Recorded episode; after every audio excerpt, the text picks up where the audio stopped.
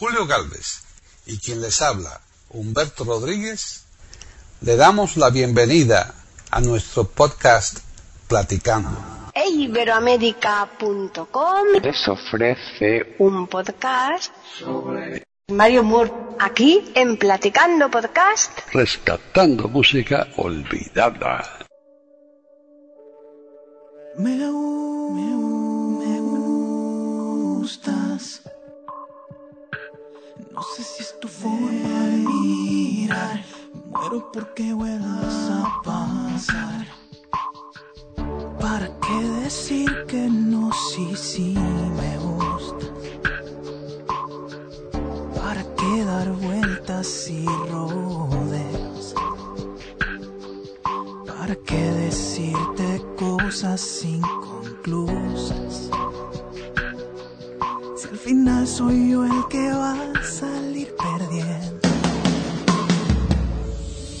Me.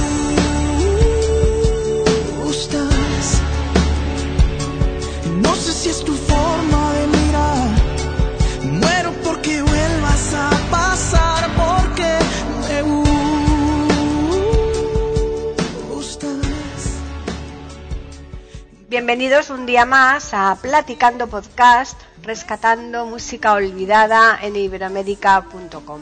Soy Paqui Sánchez Galvarro y hoy tengo un invitado especial aquí al- con el que vamos a conversar. Se trata de Luis Mario Moore. ¿Qué tal? Bienvenido. Muchas gracias, Paqui, muchas gracias. Eh, muchas gracias a todos los, los oyentes de Iberoamérica.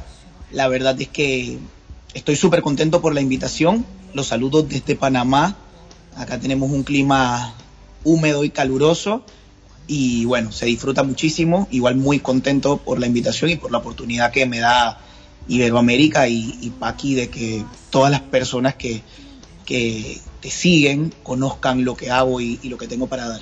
Hay que decir que hoy tenemos aquí, como es lógico en este podcast, a Luis Mario como cantante, pero es que él además es eh, compositor, es cantautor, es eh, actor. ¿Cómo comenzaste con esta temática tan complicada? Porque hay tantos músicos, tantos cantantes, tanto de todo, ¿verdad? Correcto, así es. Bueno, mira, te cuento, yo realmente empiezo desde, desde niño eh, con el tema del canto.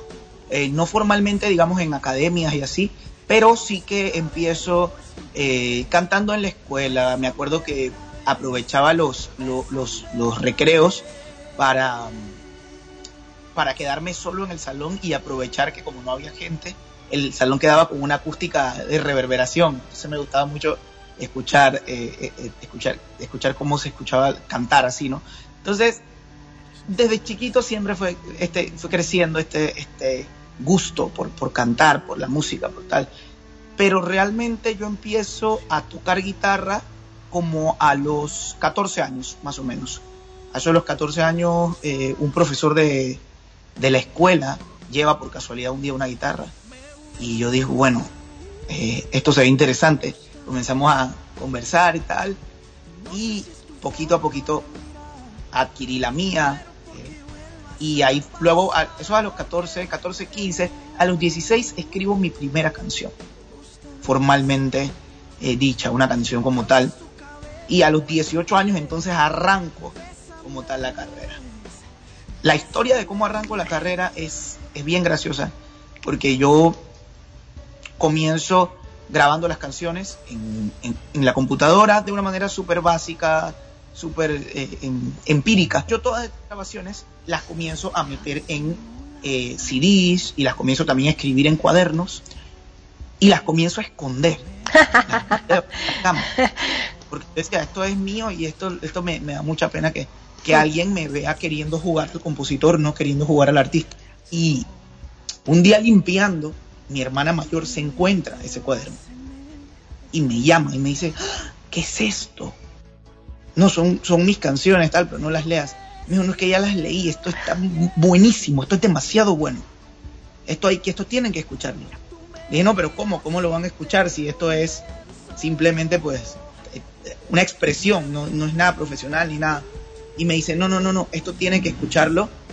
Ella habló con se, se lo mostró a- al jefe con quien ella trabajaba en ese momento y resultó que el jefe era muy amigo de un gran compositor a nivel de Latinoamérica llamado Omar Alfano y, y Omar Alfano al principio claro como gran compositor está, estás acostumbrado a que te lleguen 500 personas diciendo que son compositores Claro, que son y- cosas maravillosas, ¿no? discos, 500 cassettes, 500 todo. Y llega un punto en el que obviamente como ser humano no puedes atenderlo todo. Claro. Y él le decía al jefe de mi hermana, le decía, em, Charlie, es que yo no tengo tiempo para, para, para, para esto, es que me llegan todos los días 60 discos diferentes con 60 personas distintas, yo no puedo ponerme a escuchar a 60 personas diferentes. Y él decía, pero por favor, dale chance, por favor, escúchate a este muchacho". Escúchalo que, que merece la pena, Por vamos. Y el tipo, incluso el mismo Omar lo dice, lo, lo dice en algunas entrevistas cuando le consultan, y él mismo lo dice, yo le di la oportunidad ya para que me dejara en paz. Porque ya yo decía, basta, este tipo molestándome todos los días. Entonces, Está sí, me dio la. Eh, me reuní con él, fui al estudio, y eh, a- al, ca- al cabo que acabamos, o sea, quedó impresionado, acabamos grabando dos temas, que dos de esos temas son Te amo cada día más y copia del original. Eh, y, y bueno, ahí comienza toda la carrera. Ajá. ¿Y, y qué te parece si precisamente empezamos a escuchar música tuya con esa de eh, la que acabas de nombrar, ¿no? La de Te, te amo cada día más.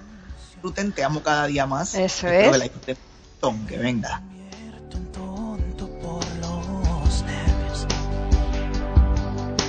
Cuando estás muy cerca, algo en mi reacción. Y cuando ya te vas, se me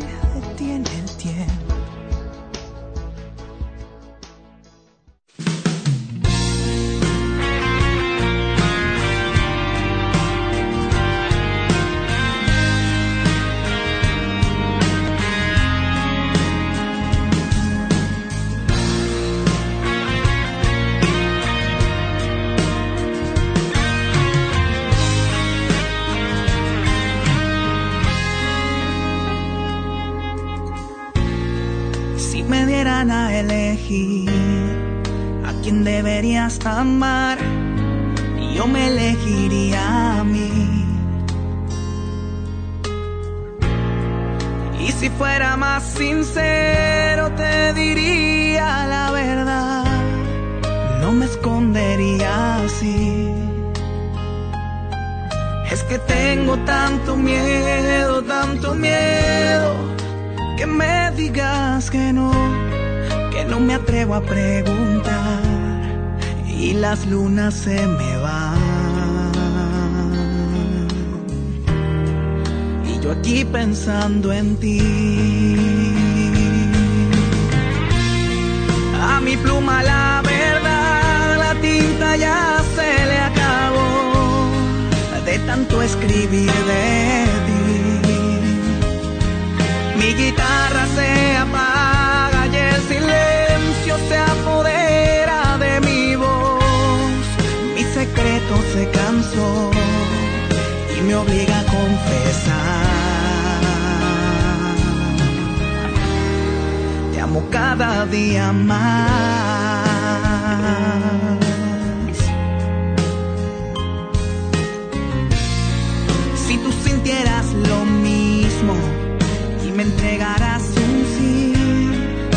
El hombre más feliz. Si no fuera tu respuesta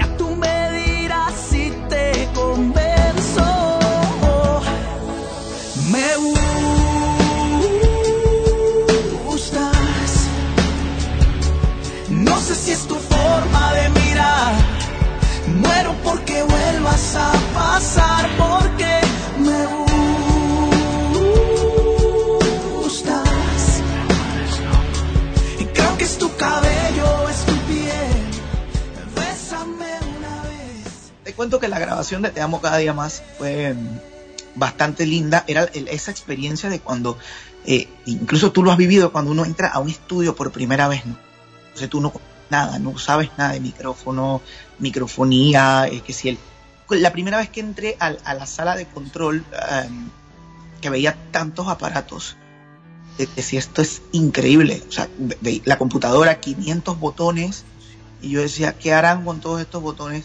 Pero cuando entré al, al, al vocal room, que está insonorizado, además, Claro. es una experiencia loquísima. Yo, de verdad que es una cosa que, que hasta el sol de hoy no olvido. Ni siquiera el olor del estudio se me, se me va de la mente. Y desde entonces ya ha sido una fascinación, incluso por la grabación, que es lo que, lo que estoy, en lo que estoy empezando, el, tema de la producción musical, en lo que estoy empezando ahora. Esto, Pero- esto que tú comentas lo de la insonorización, este, es tremendo cómo se consigue, ¿verdad? Ahí le ponen como especie de corchos o de cartones de estos, parecen como hueveras, ¿verdad? Y- Correcto, sí. Sí. Eh, Es, es lana de, us- usualmente usan lana de roca, por lo menos en los estudios más profesionales Sí, eh, ya utilizan lana de roca.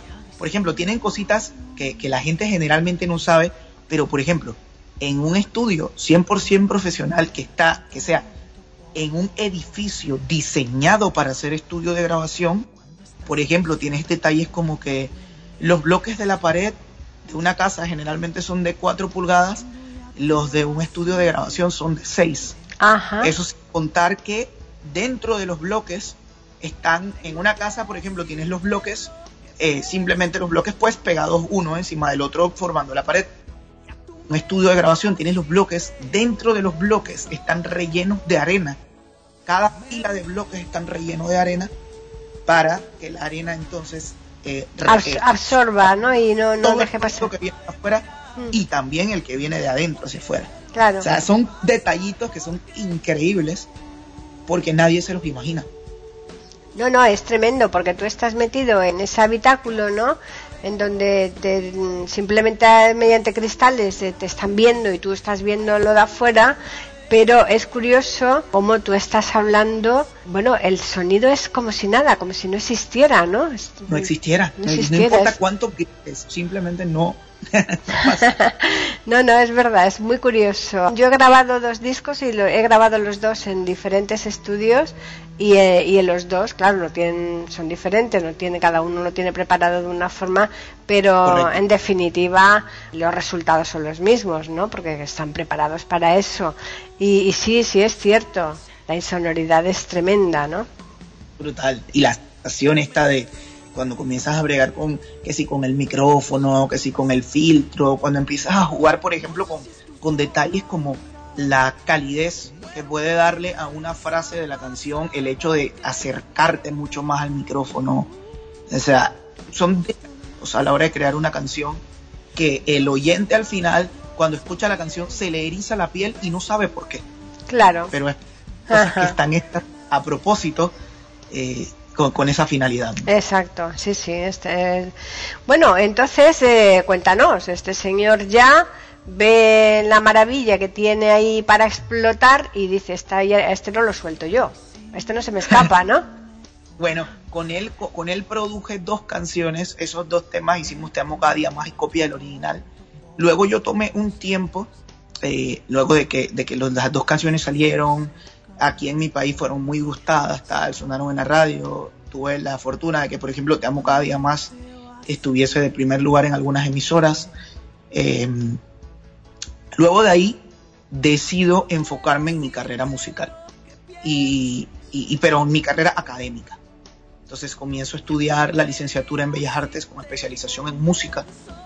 eh, graduándome en el año 2016 de licenciado en Bellas Artes con especialización en música. Otro, otro, otro universo, porque claro, en la carrera todo está 99.9% orientado a la música clásica. Entonces ya es otra perspectiva de la música. Comienza uno ya a estudiar a los compositores, eh, a los compositores de los diferentes periodos, ¿no? Del medioevo, del barroco, del renacimiento, tal. Y, y en cierto sentido, a pesar de que yo soy un artista eh, escribe para, el, para, el, para el, ámbito popular, también te da una base y un criterio de evaluación a nivel de arreglos e incluso, ¿por qué no?, a nivel de composición, tanto musical como lírica, eh, para dar un poquito más de variedad a lo que ya existe popularmente, ¿no? Eh, entonces, nada, esos cinco años de carrera fueron maravillosos. Eh, yo creo que todavía en entrevista no lo hemos mencionado, pero yo tengo una discapacidad que se llama retinosis pigmentaria. Eh, esta condición es una degeneración de la retina y, y me, me, me, genera una pérdida progresiva. claro, la visión eh, normalmente acaban, los que tienen la retinosis acaban perdiéndola por completo. Eh, sí, la verdad es que es bastante relativo y me sorprende porque mira, casualmente estaba yo tocando en un evento que se hizo aquí en Panamá que se llama Expo Inclusión eh, y me encontré un chico con retinosis pigmentaria, tenía 40 y 42 años y, y, y, me dice, no, mira, yo también padezco de retinosis pigmentaria, tal, no sé qué. Y yo le digo, bueno, vale, yo tengo un entre un 15 y un 20% de visión todavía, dependiendo de la luz. Y él me dice, wow, increíble, mira, yo acabo de, de, de ser diagnosticado hace poco y aparte de ser diagnosticado hace poco, dejé de manejar hace un año, dejé yeah. de conducir. Y dije, wow, o sea, este hombre condujo autos hasta los 41. Y vamos, que para conducir no es que puedas conducir con un 50% de tu visión. No, hombre, tienes que tener una visión muy superior. Pero eso, es, es pero eso no te fíes, ¿eh, Luis Mario, porque en, aquí yo conozco infinidad de casos, muchos, muchos ¿Sí? casos, y hay gente que la pierden al final muy, muy, muy ya de muy mayor, y hay otros que la pierden con mucha celeridad. ¿eh? O sea, que yo Correcto. creo que, que, eso no tiene nada que ver. ¿eh? Claro, claro. Eh, eh es muy relativo. Depende es. de, los genes, sobre todo. Claro. La red alimentaria que tiene 240 tipos de genes diferentes. Claro, exacto. Y cómo cada organismo lo, lo, lo gestione, ¿no? Por Aparte eso. De, del millón de factores que sí, eh, las horas de sueño, la alimentación, el estrés. Eh, hay tanto en juego. Efectivamente. Bueno, yo creo que es momento ya de que oigamos música, ¿eh? así que cuéntanos, ¿qué vamos a oír ahora? Ahora vamos a escuchar el, el segundo tema producido por mi persona en el año 2011.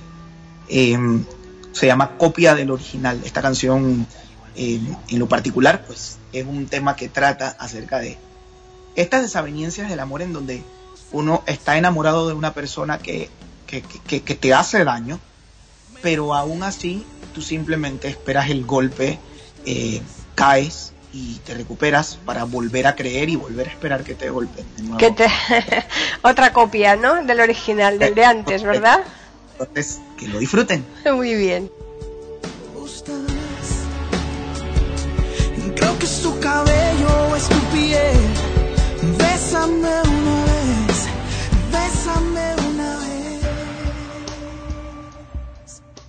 Pueden escuchar otros de nuestros podcasts en eiberoamerica.com.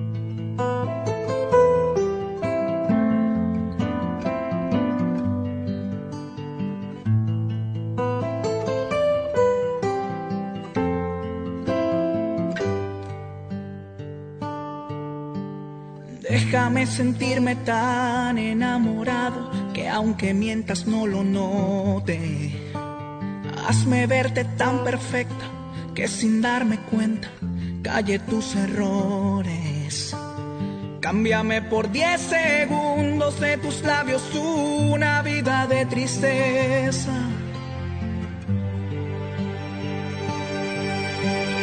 Muéstrame que a tu lado no existe solo ilusiones.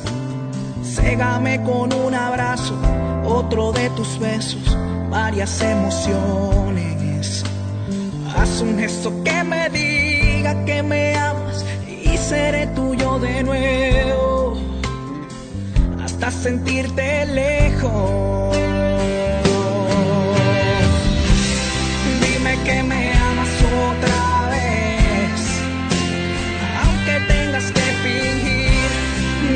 beso que me haga sentir que nunca te irás de aquí.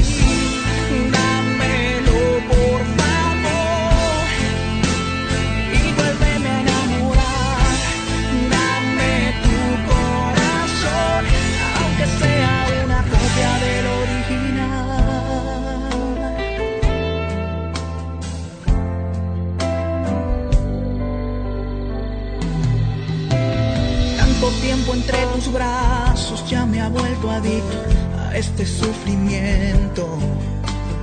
Porque cuando está la herida, vuelves a sanarla con esos momentos que hacen que olvide el pasado y me prepare para que golpes de nuevo. Y por eso te ruego.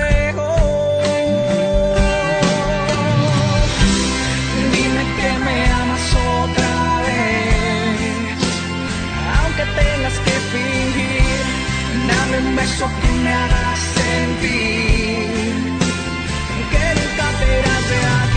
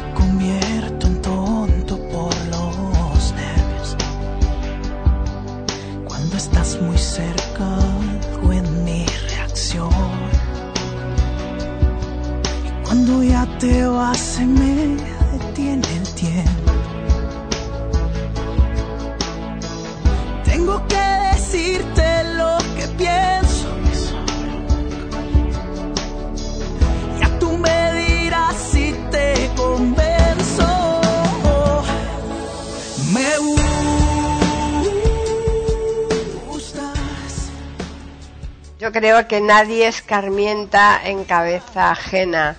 Y muchas veces ni siquiera en la propia, ¿eh, Luis Mario? Totalmente de acuerdo. Eh, Lo que le escribimos al amor lo sabemos perfectamente. De hecho, vivimos de los golpes. Sí, sí, sí. Eso es lo que nos y lo que nos hace sentarnos en el piano, lo que nos hace eh, es así. Y bueno, es curioso mm, porque ahí, por lo que yo he visto de tu biografía, normalmente los discos que haces son de dos canciones, ¿no? Eh, correcto. Eh, a ver, generalmente hasta ahora he sacado, me he ido en Latinoamérica se trabaja mucho, mucho, mucho por sencillos. Eh, se trabaja muchísimo por sencillos.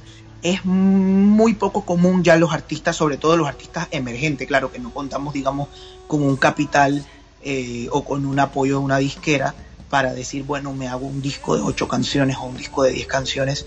Es bastante común ya hoy en día que se trabaje por sencillos. Se trabaja, eh, se graba un sencillo hoy, eh, luego se graba otro sencillo en tres meses, luego se graba y así se va uno hasta cuando de pronto dice, bueno, tengo eh, ocho sencillos grabados, pues puedo hacer una compilación y puedo decir, este es el disco tal.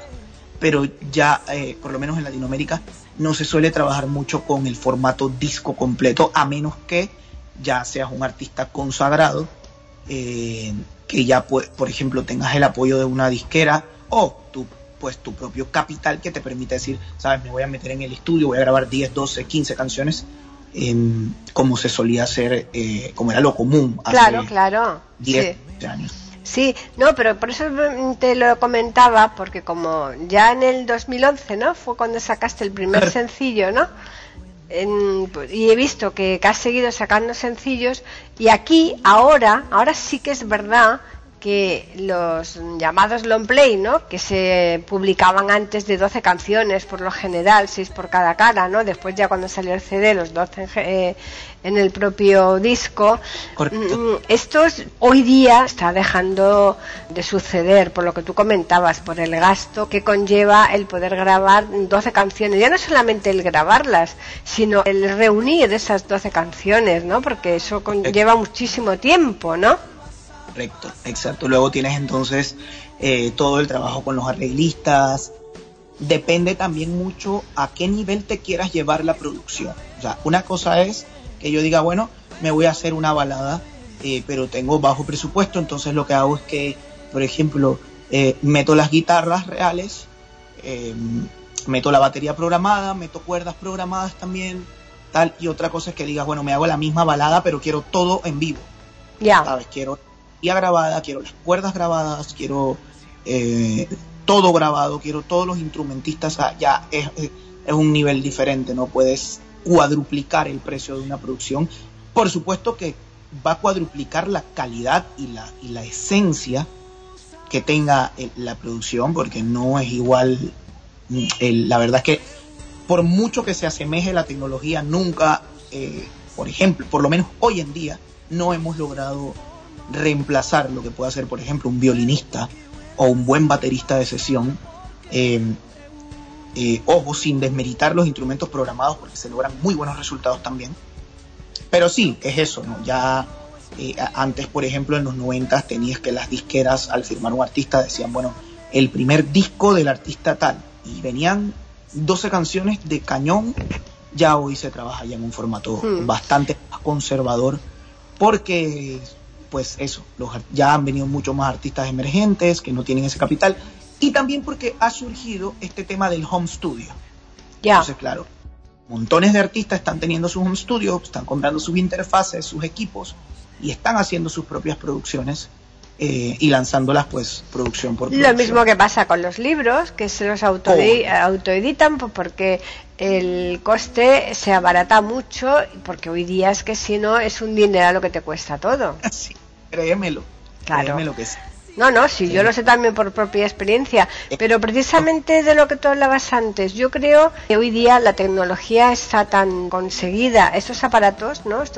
que muchas mm. veces es muy difícil distinguir un aparato real, por ejemplo, un violín real y un violín de sintetizador, ¿eh? Los hay, los hay tremendamente. Habrá a lo mejor algún oído de estos que sean ya ya muy muy músicos y muy muy específicos y tal que te los sepan distinguir, pero yo te digo que hay eh, aparatos tan sofisticados que es muy difícil detectar dónde está el instrumento de verdad y el y el sintético, ¿eh? Total, totalmente. Las baterías, por ejemplo, son una cuestión que está tan evolucionada que incluso ingenieros de mezcla muy reconocidos les cuesta. O sea, escuchan una canción y dicen, esto está grabado. Y luego dicen, no, no, espera, no, está programado. No, no, espera, a ver, déjame escuchar de nuevo. Y, no, logran definir. Por eso te digo que muchas veces el sobrecoste yo creo que no compensa en muchos casos, ¿eh? sobre todo hoy día, pues mira, por muchas razones, porque tenemos otra problemática, yo no sé, ahí en, en Panamá, pero, por ejemplo, aquí en España ya la mayoría de la gente ya no tiene ni siquiera aparatos para escuchar los CDs. Correcto. No, ya eso no.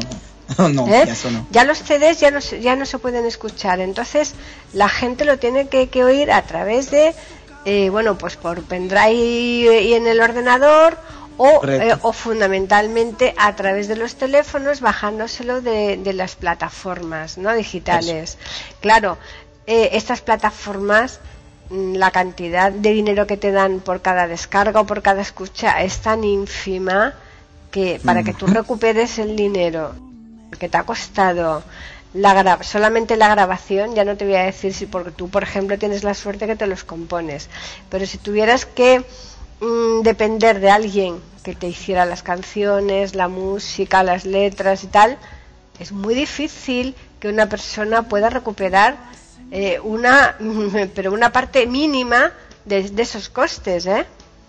Correcto, es correcto, es muy complicado, es muy complicado, eh, porque, porque la industria está en cierto sentido eh, diseñada para, para eh, lanzas un disco y ese disco primero cae en, la suerte, ¿no? En la suerte de, gustar o no. Pero más allá de eso, necesitas una maquinaria de mercadeo.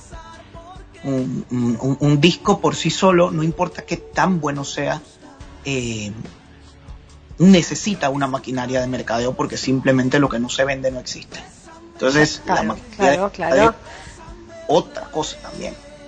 Que se llevan un porcentaje altísimo esas personas que, se dedican a, darte a ti esos créditos, a dar la cara por ti en los grandes almacenes, en no sé dónde, tal, tal. Eh, el, poder a lo mejor buscarte el, el que puedas hacer algún evento, o sea, una serie de cosas eh, eh, se juntan ahí que por un lado no haces más que invertir, invertir, invertir. pues, en fin, bueno, vamos a, hablar cómo eh, comienzas tú un segundo sencillo para después poner alguna canción. A ver, cuéntanos. Súper. Eh, mira, eh, una vez, eh, ya yo, ya yo, este sería el tercero, una vez, una vez ya em, termino la carrera en 2016, hmm. conozco a una chica con la que con la que salí hace muchos años, que de hecho ahora somos grandes amigos, y me pasó algo similar. Em, ella conoció mis canciones porque, bueno, obviamente ya estaban ya publicadas y tal. Entonces, ella escucha las canciones y me dicen, pero, ok, tú te has graduado de la, de la carrera y tal, y ahora qué, qué, sigue? Y yo decía, bueno, estoy, estoy ah, eh, comenzando, estoy, pensando en relanzar la carrera nuevamente y tal.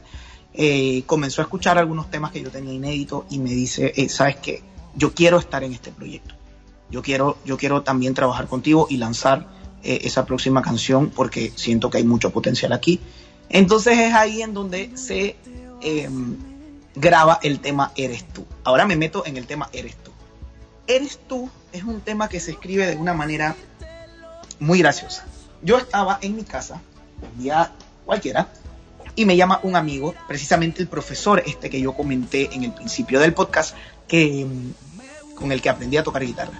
Y me dice, oye Mario, eh, fíjate que necesito que, me ayudes, estoy, estoy metido en un lío y me gustaría que me ayudaras. Eh, eh, pues con una chica. Y le dijimos, ¿cómo te puedo, cómo te ayudo Y me dice, no, es que quiero que me le escribas una canción y que se la cantes. Y le dije, yo, perfecto, vale, excelente, eh, dale, no pasa nada, yo te ayudo si para eso escribimos al final. Y bueno, quedamos en eso, tal. Eh, al cabo de unos días yo lo llamo y le digo, oye, entonces coméntame, coméntame cómo hacemos, pues, a, a, dónde es que hay que ir, eh, a qué hora le tocamos, tal, y me dicen, eh, vale, dame unos minutos y te llamo. Entonces me llama al rato y me dice, listo, eh, ya tengo los tiquetes, nos vamos a Venezuela. Y dije yo, ¿cómo? ¿Cómo que a Venezuela? Sí, sí, nos vamos a Venezuela, nos vamos a Maracaibo y allá le cantamos en la universidad de ella. bueno, no, no, no, te digo más, en siete días estábamos montados en un avión pero tú, y, tú te, ¿y tú te atreviste a hacer la canción sin conocer nada de las chicas? Porque no le pediste ningún tipo de explicaciones. Él me dijo, él me dijo, estoy metido en un lío y necesito recuperarla porque eh, eh, eh, esa tiene que ser la mujer de mi vida. Entonces dije, ok, eres tú, vamos a llevárnoslas por ahí. Eres tú, que eres tú? claro. Eh, y me, me, llevé todo por ahí, ¿no? Entonces escribo la canción, la escribí en, creo que tomé como unos dos o tres días para escribirla. Eh, y luego nos fuimos a Venezuela, la cantamos, al cabo que los chicos se casaron. Fíjate. Se casaron, se vinieron a vivir acá a Panamá, bueno, ella, que era de allá, él sí es de acá. Y Luego, muchos años después, entonces ocurre lo que ya había contado, que mi amiga la escucha y me dice, esta canción tiene que grabarse. Y grabo entonces eh, Eres tú. Y bueno, nada, vamos a escuchar Eres tú. Pues vamos a escucharla.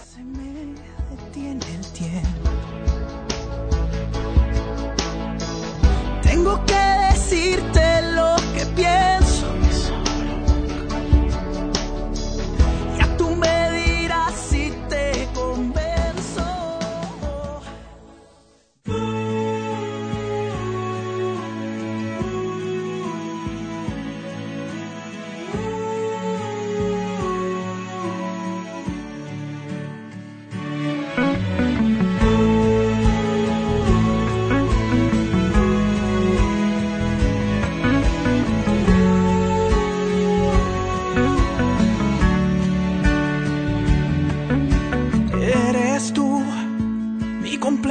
para ser feliz. Gracias le doy a Dios por permitir que te quedaras conmigo.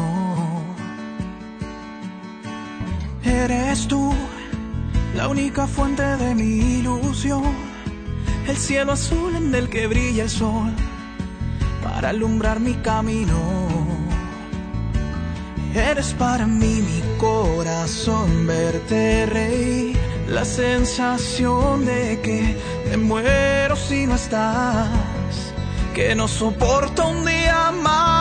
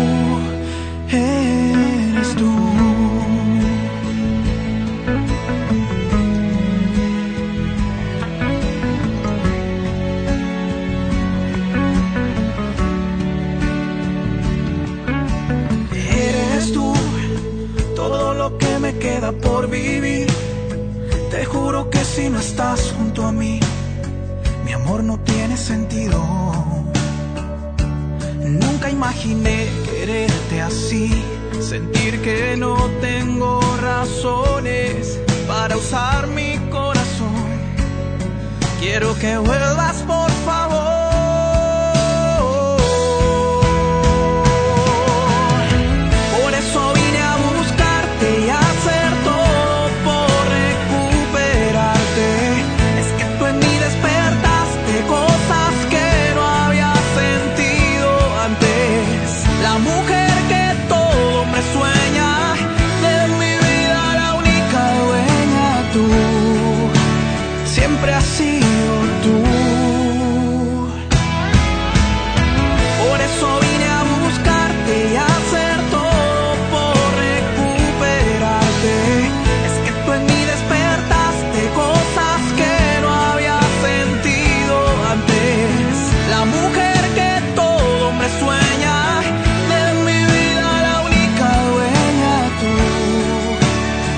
siempre has sido tú, eres tú.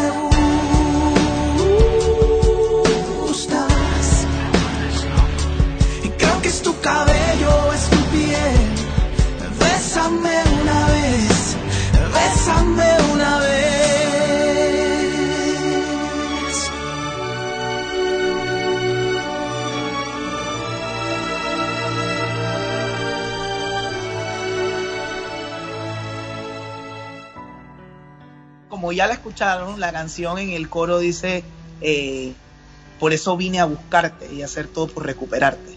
Es que tú en mí despertaste cosas que no había sentido antes, que era, era lo que él me expresaba por la llamada, ¿no? La desesperación. Claro. Yo no he sentido nunca esto antes y, y si yo la pierdo, si, si, si, ah, porque el asunto era que por la distancia y por el cambio de horarios no lograban comunicarse, no lograban, fallaban mucho en, ese, en la comunicación, hasta que llegó un punto en el que ella le dijo, sabes que yo no puedo, eh, seguir desperdiciando mi tiempo en cierto sentido en una persona que yo no sé realmente lo que quiere porque un día responde, otro día no, un día Claro. duerme, otro no. Eh, entonces esto, él entró en esa desesperación y bueno, se O sea Eh, que te lo agradecerá eternamente. Eh, supongo que sí, supongo que sí. Ya, ya, ya está en el barco del matrimonio, que, que, pues bueno, tú debes saber que eh, es un barco lindo pero complejo. Es complicado, claro, efectivamente. Eh, Eso, y sobre todo yo creo que hoy día cada vez más. Eso lo hemos comentado muchas veces con algunos compañeros que llevamos un montonazo de años casados que, que decimos, yo creo que somos ya reliquias, porque hoy día los matrimonios duran cada vez menos, ¿no? Pero bueno, Sí, total- totalmente, duran cada vez menos. Es, es rarísimo. Cuando tú oír, por ejemplo, 10 años de casado, es rarísimo. Es sí, sí, raro. sí, es muy raro, es verdad. No vaya en España, acá en Latinoamérica, de hecho hay como una especie de epidemia en donde nadie quiere nada formal. Es una epidemia, o sea, Sí. no a la formalidad. Eh, no quieren responsabilidades, efectivamente. Nada, o sea, no a la responsabilidad, no a la formalidad. Eh, podemos tener algo, podemos tener un beso, podemos tener un cine, podemos tener, pero, o sea, no me hables de casa, no me hables de, de- de Sí, sí, casar. sí, sí, sí, sí. Yo no sé si, si, si es en América o si eso es global, pero, pero, pero sí que es una realidad. Pues sí, realmente yo pienso que sí. Tú la, la música para ti, mm, ni que decir, tiene que por supuesto es tu vida a la que tú le dedicas cantidad de tiempo, pero ¿te has planteado alguna vez eh, alternarla con otro trabajo o no? Sí, de hecho, de hecho, por ejemplo, ahorita, gracias a Dios, estoy culminando una mi segunda maestría en, en administración de empresas con especialización en gestión de proyectos, porque Dios primero el año siguiente, pues, eh, comience ya a laborar en, en- en diferentes gestiones de proyectos en, en instituciones acá en el país. Entonces, sí lo, lo voy a alternar con eso. Eh, lo estoy alternando con muchas cosas. Mira, lo estoy alternando con eso. Lo estoy alternando con la actuación también. La actuación es una faceta nueva que acabo de descubrir hace poco y que sigo descubriendo realmente la actuación, pues eh, eh, estoy en, en pininos, estoy comenzando, aprendiendo las técnicas. eh, mucha gente me ha dado la oportunidad acá en mi país de participar de algunos proyectos y, y es eso, ¿no? O sea, no es aquí que yo sea acá el, eh, el megator aquí de Hollywood.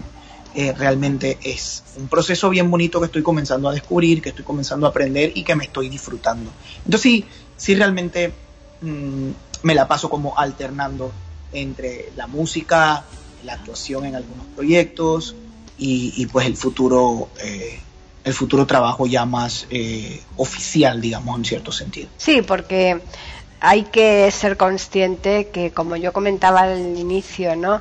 Hay tantos de todo, de cualquier cosa, que la competencia es tan tremenda que influye ya no solamente en ser muy bueno, sino tener también suerte, el tener a alguien que te apoye, eh, de manera que vivir mm, de la música, como de vivir de la escritura, como de vivir de la pintura, etcétera, etcétera, es muy complejo.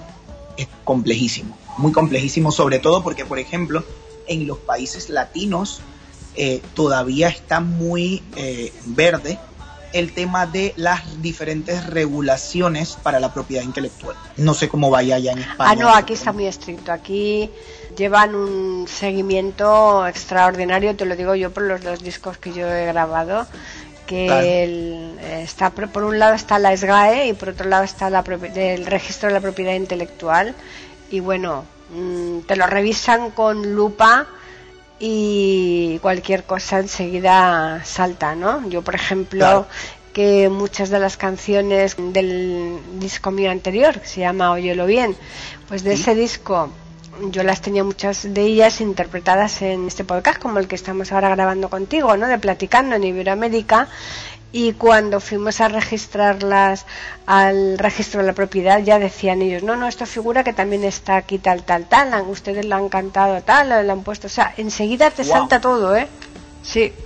Wow. Mm, Aquí por lo menos. Bueno, acá realmente estamos, estamos un poco verde. Me gusta porque, por ejemplo, el Ministerio de Cultura de Panamá está haciendo muy buenos proyectos. Eh, están trabajando en lo que es la ley del artista, que ya está próxima a- a lanzarse. Acá sí tenemos entidades de recolección, por ejemplo, la, está la SPAC, eh, y, y también tenemos el tema de la oficina de propiedad intelectual.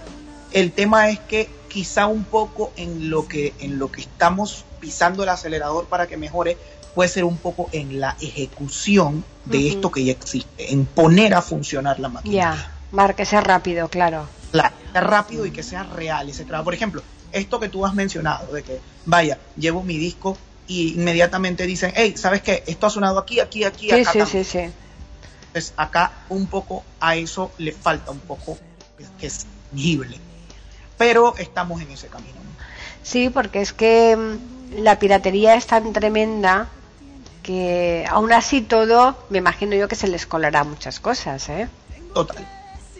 Total, totalmente. Eh, yo creo que uno de los programas que, de- que se deben eh, eh, aplicar, no solamente en Panamá, sino en el mundo, y pues ahora hablando puntualmente de la música, pero también hablando de cualquier otro tema, es la educación desde la infancia. Sí, Yo creo que la clave está en los niños y, y- y- y creo que en el momento en el que los diferentes sistemas educativos comiencen a incorporar, eh, comencemos a dejar un poquito atrás eh, quizá los formatos eh, arcaicos, si se le puede llamar de alguna manera, eh, de los 50 y 60, de estas materias muy súper estructuradas, y comencemos a meter cosas un poco más eh, realistas, eh, como por ejemplo el respeto a la propiedad intelectual, la inteligencia emocional y pues 500 temas más que son realidades, creo que al final va a ser hasta mucho menos necesario tener un sistema de supervisión tan,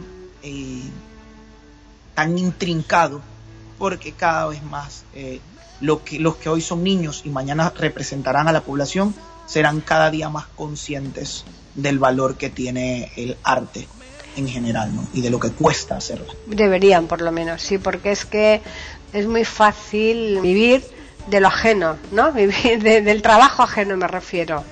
¿Eh? Entonces es que eso es muy cómodo y entonces, claro, eh, que tú hagas un, publiques un libro y a los cinco minutos ya esté eh, circulando por internet, pues es que pues, es espantoso porque es que el escritor que se ha tirado a lo mejor un año, dos años en escribir ese libro, pues se le viene abajo porque las ventas son mínimas, ¿no? Y, te, y lo mismo ocurre con los, con tenés- los discos, ¿verdad? plataformas gratis en 80 formatos que, que jamás te pidieron permiso. Sí, eh, eh, es increíble, la verdad. Eh, por ejemplo, en los Estados Unidos, eh, el- uno de los arreglistas de mis canciones eh, estudió allá en los Estados Unidos y él me decía, yo tenía un profesor que conducía un Porsche 911 Ajá. y él vivía de hacer músicas para elevadores. Eso era su- eso era todo lo que él se dedicaba a hacer, Fíjate. hacer música. No era ningún productor de Sony Music ni nada. Ya, ya, ya, pero mira, El derecho de autor tan exacto. brutal Eh. que si tú me suenas en un elevador y no me pagas te demando. No, no, ahí está muy cuidado. Por Yo, Humber- tonto. sí, sí, Humberto que es eh, precisamente ju- con- junto con Julio Galvez, ¿no? Los que crearon Correcto. este podcast de Platicando aquí en iberoamérica.com, pues Humberto que vive en Estados Unidos, vive en Florida, dice que allí está muy, muy, muy vigilado el tema de los derechos de autor, pero muy vigilado, ¿eh? Y muy Total. perseguido, ¿eh? Y creo que es algo que tenemos que replicar todo, Sí. todo, el, todo el de nosotros. Pues sí. Pero te cuento un poquito más. Mira, después de que se lanza Eres tú, tuvo una, tuvo una acogida bien bonita. Eh, precisamente como hablábamos de, de lo, de lo complicado que es vivir únicamente de la música, en esa época, todo lo que fue 2016, 17 y 18, yo me dediqué a hacer artes marciales como atleta. Y, y, a- y aquí viene la, la- lo, lo más lindo de todo, ¿no? Eh, Mm. en la disciplina de para karate. Eh, un profesor, eh, una amiga mía que es periodista, eh, me recomienda a este profesor porque este profesor estaba buscando atletas con algún tipo de condición eh, de discapacidad para eh, pues poner como en, en- contexto eh, todo este tema de la inclusión y demás y comienzo a entrenar con él comenzamos a, a tener muy buenos resultados. Él es un gran instructor, se llama Eduardo Frías. Y comenzamos entonces a competir a nivel internacional. Logré conseguir una beca de estímulo deportivo aquí en Panamá. Y con esa beca entonces podía comenzar a costear las producciones. Entonces hacía karate y, y costeaba las producciones y así eh, hasta que me surge una beca para estudiar en eh, Madrid. Eso es, ahí, ahí. Y eh, eso fue para el año 2018. Curiosamente, hay, hay- hay un- una pequeña anécdota precisamente de hacer muchas cosas y es que precisamente por hacer muchas cosas casi no casi no voy a Madrid. Esto pasa así. Para ir a Madrid comienzan a pedir pues toda la, la serie de requisitos, pues que uno vaya a Cancillería y saques documentos, documentos, documentos, documentos. Uno de esos documentos es por supuesto la visa de estudiante. Yo la solicito a la Embajada de España y la Embajada de España, eh, creo que fueron cinco días antes del vuelo, me la denega. No me digas. Y obviamente entré en pánico. Dije, o sea, boletos comprados, ya todo. En Maleta, ropa, todo. Y entré en pánico. Dije, ¿cómo me, cómo me van a denegar la visa, tal? Y, y probamos por todos los medios hasta que, esforzándonos muchísimo, conseguimos una eh, reunión con la embajadora de eh, España en Panamá en aquella época. Supongo que ella. Eh, y cuando, cuando la, la- chica me recibe, yo entro y me dice, y me dice, ya hola, ¿cómo estás?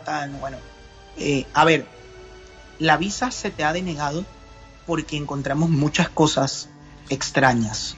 Sea, un poco difícil pues de, de comprender. Bien, toma ella mi hoja, mi hoja de vida y tal, los documentos y me dice, ok, aquí dice que eres licenciado en Bellas Artes.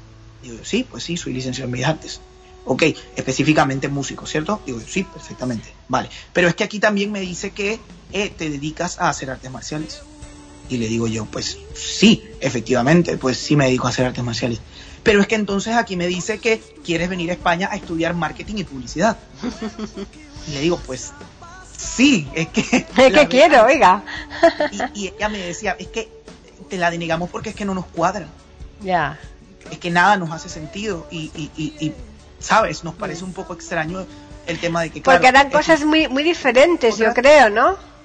total, total, y, y yo le di total sentido, digo, al final es un poco su trabajo dudar, ¿no? Claro.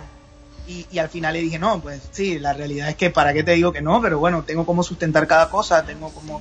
Y bueno, nada, al final ella fue súper amable, al final pues la visa sí la aprobaron.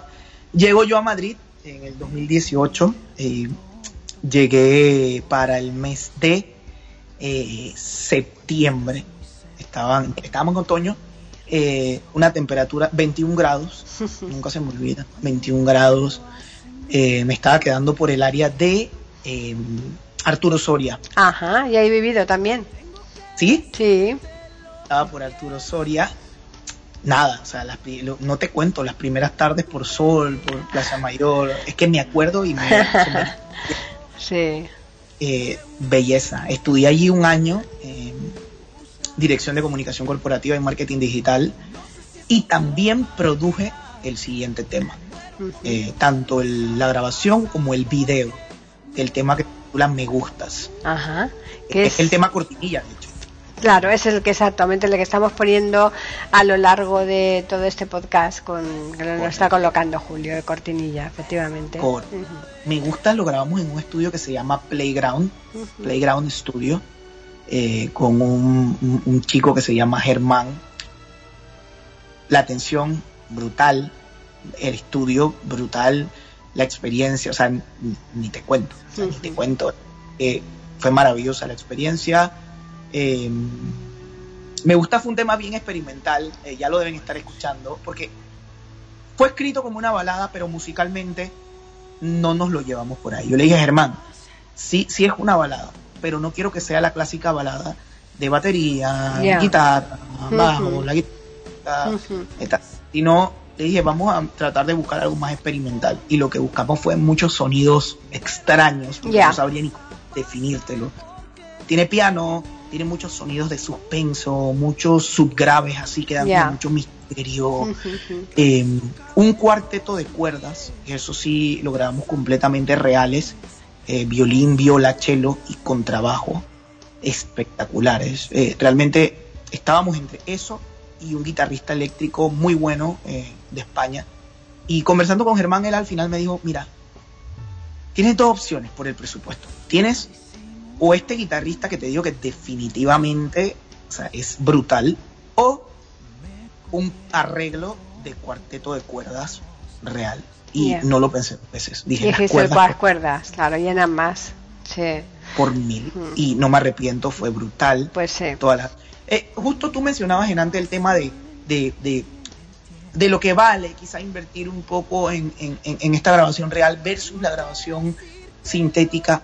Y yo creo que también uno de los, de, de los factores que te va a diferenciar mucho esta grabación real de esta grabación sintética es precisamente más allá de lo que pueda sentir eh, un poco el, el oyente, porque sí es cierto que, digo, al final luego tú escuchas la canción en unos audífonos eh, de 15 euros o 15 dólares y no te enteras de que los violines son reales o son de mentira. No, no, es que no se, es que no se aprecian, no, ¿eh? No te enteras, no, definitivo no te enteras, a menos que tengas unos audífonos de 250 dólares. Claro. ¿Y Mm. cuánta gente anda con un audífono? Que no, que no. eh, que, y, y que tú además tenga esa, ese oído mm, musical. Correcto. Que, que Pero la experiencia que uno vive como artista, Bueno, eso sí, pues, eso sí, porque no es lo mismo que tú, por ejemplo, te pongas a escuchar un disco tuyo o mío, ¿eh? o a que mm, tú vayas a, a un a un evento en donde tú estás actuando en directo con todos los eh, toda la orquesta y tal. Eh, no es igual. Yo, por ejemplo, me encanta la zarzuela y de escuchar una zarzuela con, en el CD a ir al Teatro La Zarzuela y escucharla allí, pues es que no tiene parangón. no. Eso es evidente, ¿no? Cuatro chicas, porque además eran cuatro chicas, las del cuarteto de cuerdas. Ver a estas cuatro chicas con todos los mi- la microfonía alrededor, eh, al, al chico, de- al, al ingeniero en sonido, eh, que si súbele, bájale, tal, que si mueve un poquito más el micrófono hacia el arco del violín, que si puede zurrar un poquito más la cuerda en el, en el cello. Eh, o sea, es una experiencia increíble, increíble tanto que es una de las canciones de todas mis producciones, yo siempre he dicho que es la producción que más me, me gocé por el hecho de, de- de pasar por tantas experiencias a nivel de grabación, que son experiencias que uno no pasa todos los días, digo, a menos que tengas Claro. un pastón y, y puedas darte el lujo de- efectivamente. meto cuerdas en todas mis canciones y me gasto, no sé, tres mil euros en cada canción, de menos, eh, es una experiencia que vives una vez cada X cantidad de Claro, años. claro. Bueno, vamos a Pero- escuchar música porque ya se nos está acabando el tiempo y todavía queremos poner una quinta canción más. Así que, eh, como cuarta canción, ¿cuál vamos a poner? Como cuarta canción vamos a poner eh, Cegado por Amor. Y Perfecto. ahorita cuento la historia de Cegado. por Eso es, vale. Si te convenzo, me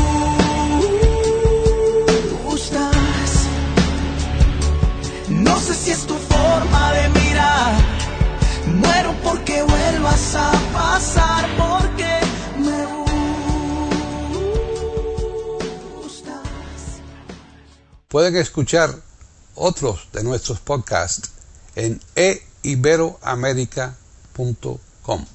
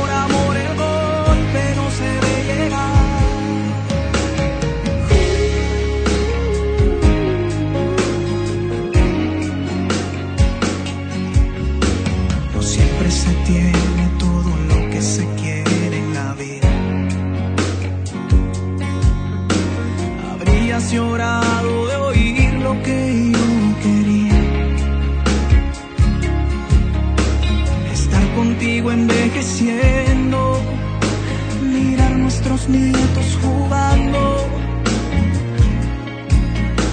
Pero el sueño se me escapó, no sé dónde ni cuándo. Quien pone rienda al corazón cuando se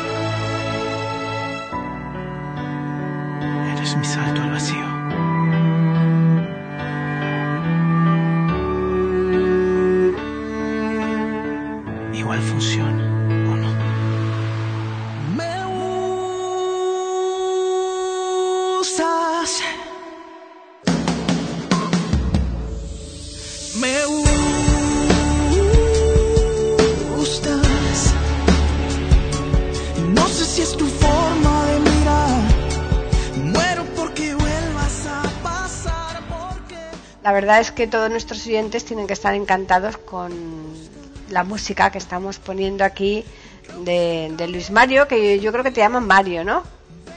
Eh, Luis Mario, no, el nombre completo me dicen Luis Mario. Te llama Luis Solo- Mario, ¿no? Ah, perfecto. Por eso es que como a veces has dicho Mario, digo, a lo mismo te estoy llamando yo Luis Mario y, y te suena raro eso, ¿no? Sí, bueno, pues eh, sí, cuéntanos un poquito así de prisita ya, porque como decía, el tiempo se nos va acabando. ¿Cómo se te ocurrió esta canción? Mira, Cegado por Amor es un tema bien íntimo. Eh, yo la escribo hace muchos años. Cegado por Amor la escribí hace como ocho años, más o menos. Eh, nada, eh, eh, saliendo precisamente de, una relación, lo que llaman hoy eh, una relación tóxica. Saliendo un poco de estas relaciones en donde, donde, sabes, este, es- es- vuelves, regresas, vuelves, regresas. La frase más fuerte de, esta, de esta canción dice, cegado por amor, el golpe no se ve llegar. Es la realidad que, que vive mucha gente, ¿no? O sea, al final a veces estamos tan ilusionados con la parte perfecta de, de la persona que queremos que eso nos pone una venda y hace que no veamos venir. Pues sí, sí, sí. Y entonces, No, es que sencillamente, te iba a decir, ahora, ahora continúas, perdona, pero es que eh, se me ha ocurrido porque como tú decías lo de la ceguera, ¿no? De lo de la venda. Dicen, aquí tenemos un refrán que dice que no hay más ciego que el que no quiere ver, ¿no? Correcto, eso, eso, es exactamente eso. Entonces, eh, por eso dije, sabes que cegado por amor el golpe no se ve llegar. Eh, y al final, poco más que decir, o sea, es una canción muy íntima, eh, casi que una de las canciones que más rápido ha salido esa canción, yo la escribí en unas cuatro horas, eh, y, y- y nada, o sea, la produje porque eh, una, una de las chicas que trabajaba conmigo a nivel de marketing me inscribió sin mi permiso en un concurso de compositores Ajá. en Panamá. Ya. Llega y dice un día, oye, ¿sabes qué? Estás en un concurso, concursas el 18 de noviembre. Y yo, ¿pero cómo que estoy en un concurso? Sí, sí, estás en un concurso, ya no te puedes echar para atrás, ya estás adentro. Y dije, ay Dios.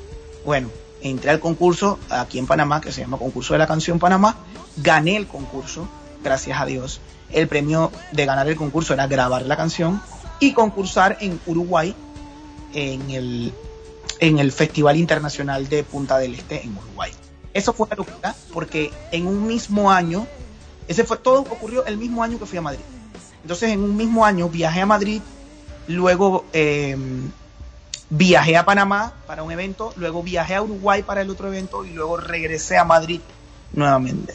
Fue, fue una cuestión bien loca, pero bien bonita. Al final en el Festival de la Canción de Punta del Este en Uruguay, la canción acaba de, de tercer lugar y, y acaba teniendo un recibimiento muy bonito.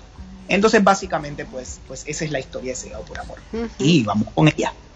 Bueno, y entonces ya ahora ya estamos en el presente, ahora ya estás en el momento en que estás componiendo algo, vas a grabar algún disco de modo inmediato o lo has hecho hace poquito, cuéntanos ya es- este último apartado tuyo. Mira, en el 2021 saco eh, el último tema que, que- que- que he ido lanzando que se llama 200 años de historia. 200 años de historia eh, se lanza por el marco de bicentenario de la, de la independencia de Panamá de España precisamente. Y nosotros hacemos mucha broma, cuando alguien va para España, le eh, eh, hacemos mucha broma con eso y decimos, bueno, que te vaya bien en la madre patria. Y, y precisamente en este marco eh, de los 200 años, eh, yo compongo esta canción eh, que habla de la realidad que hemos pasado como país desde que nos separamos hasta estos días. Y que en estos días precisamente, viendo, escuchando la letra de la canción, porque en la letra hablo mucho de, las dictaduras, de que se manejó armas, de que se manejó milicia, de que se manejaron muchas cosas. eh, al final acabé diciendo, eh, escuchando mi propia canción, acabé diciendo, ¿sabes qué? No le escribiste una canción a Panamá, le escribiste una canción al pueblo latino. Porque la realidad es que, sin darme cuenta, escribí una canción que enmarca es una historia más latina que únicamente panameño. Porque en Argentina estuvo Avidela, en Chile estuvo Pinochet, em, y así sucesivamente. Y no te decimos Unas- nada lo que hay hoy día en otros sitios, en Cuba, en Venezuela. Correcto, Correctamente, es correcto. Incluso España tuvo también su, su- No, por supuesto, muy por fuerte supuesto.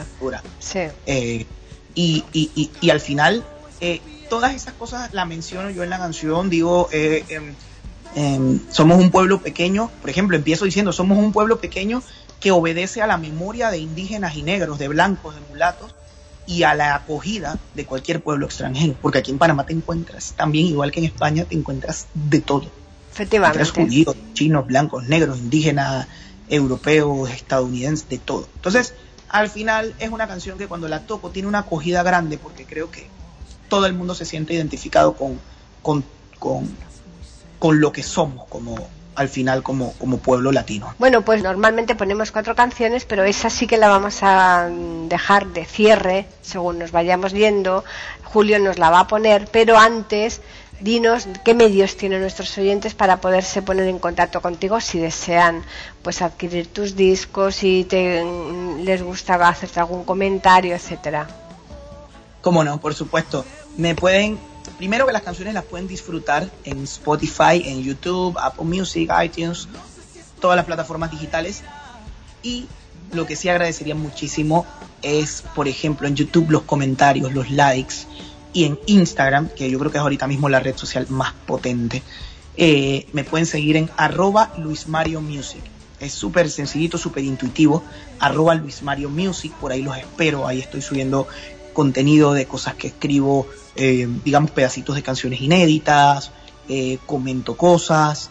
eh, también si requieren, por ejemplo, alguna canción, si, son artistas que de pronto son intérpretes y dicen, yo quiero una balada, yo quiero un rock, un rock pop, un trap, un reggaeton pop, urban pop, en general, el género que más les llame la atención producir con la temática que quieran. Es que quiero cantar acerca de que me rompieron el corazón, perfecto.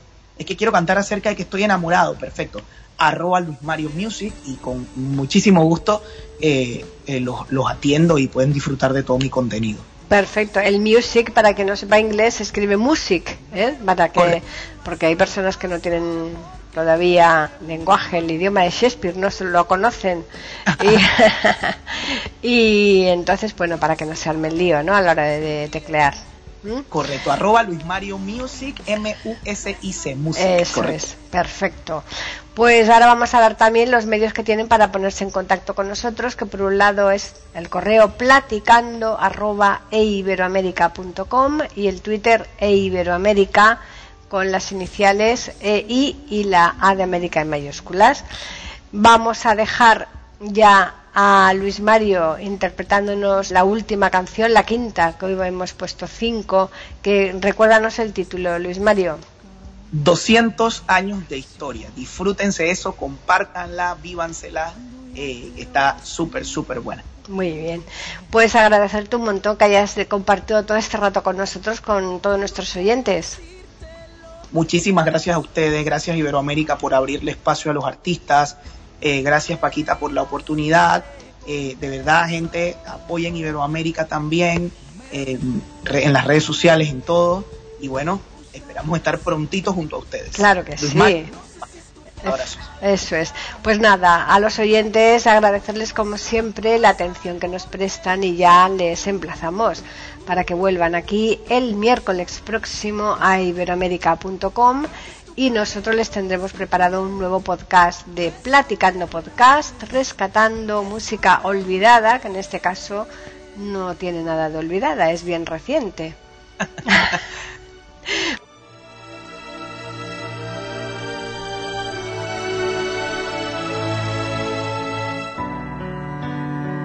Eres mi salto al vacío.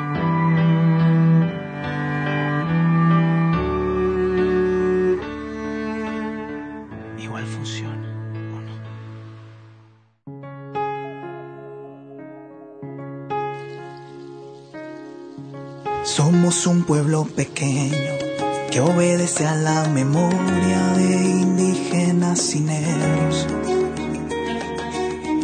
de blancos y de mulatos, de una historia de acogida a cualquier pueblo extranjero. Somos un pueblo pequeño que ha perdido y ha ganado desde que empezó este juego que ha vencido armas dictadoras, que ha pasado cosas duras para conquistar sus sueños. Luchamos por un canal y lo tenemos.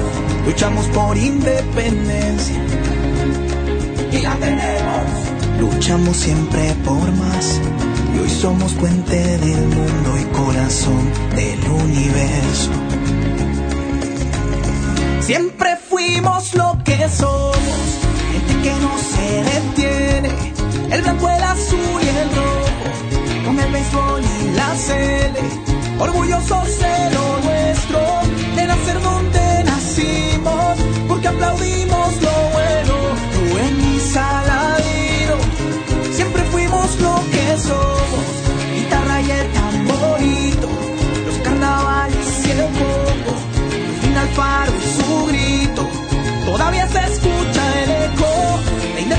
y de gloria.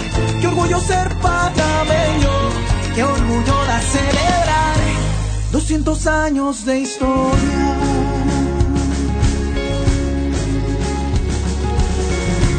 Somos un pueblo pequeño, pero con mucho coraje y lo dejamos claro el día en que un panameño honesto defendió a su gente por una tajada de sandía. Somos un puente que lo une todo, ya lo había visto Bolívar. Aquí dio su primer golpe cholo, al son del tambor de la alegría. Aquí se corta la caña, aquí se trabaja duro. Aquí dos mares nos bañan para refrescar el futuro. Siempre fuimos lo que somos,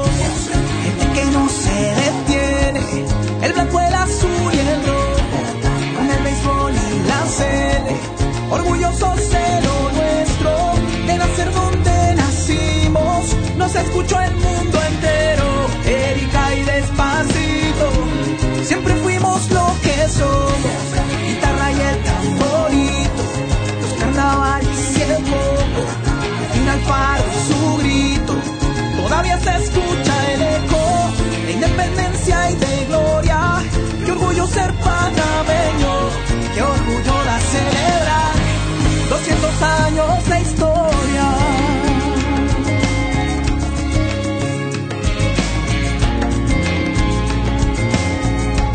200 años de historia.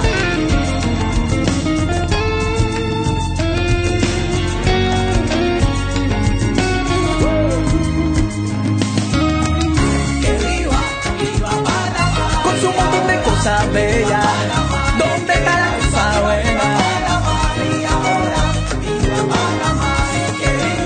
La pollera y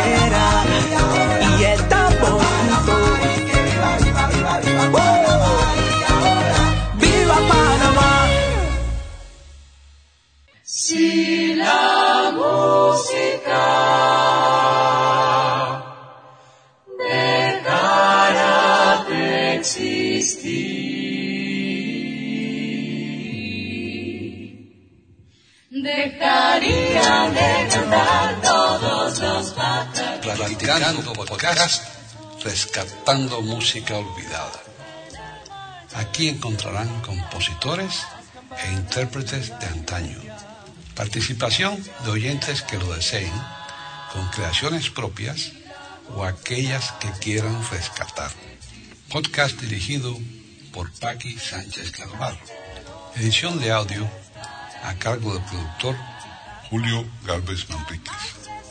Pueden escuchar otros de nuestros podcasts en http dos puntos, barra barra e iberoamerica.com. Pueden escribirnos por correo electrónico a platicando e iberoamerica.com o por Twitter a e iberoamerica con la e, la i de Ibero y la A de América en mayúsculas. Solamente me resta agradecerles a todos su atención e invitarles a que regresen el próximo miércoles para escuchar otro programa de Platicando Podcast, rescatando música olvidada.